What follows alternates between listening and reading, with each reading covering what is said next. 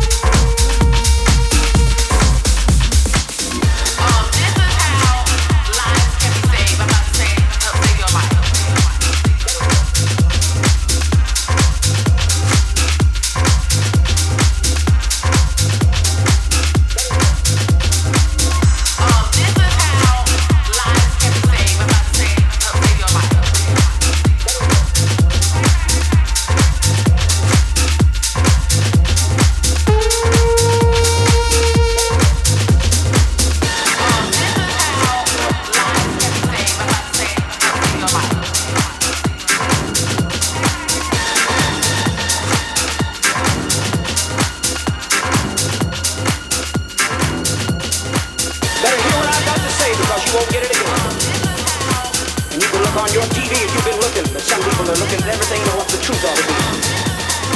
So if you don't like this house, you better get out while you can or I'll lay on your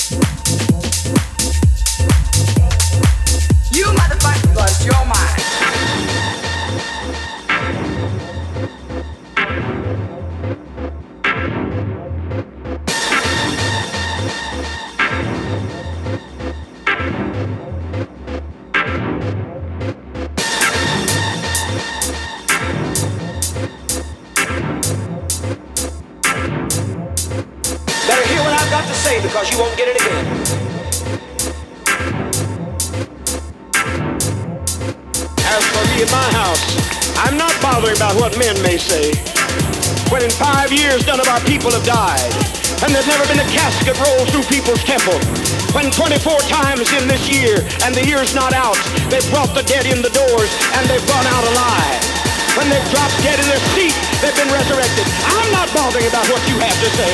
I'm not bothering about your opinion. I'm living in the actual conscious presence of God in the earth plane.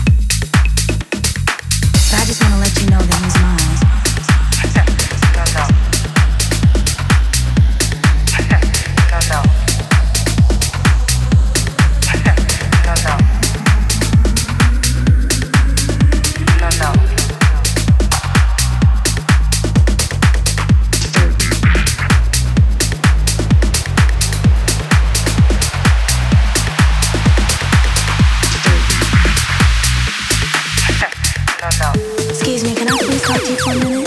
Uh-huh. Sure, you know, you look kinda familiar. Yeah, you do too. But um, I just wanted to know, do you know somebody named... You, know his name.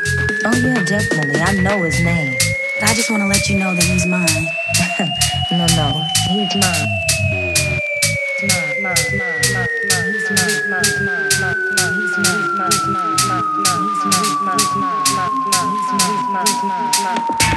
soon let you know that.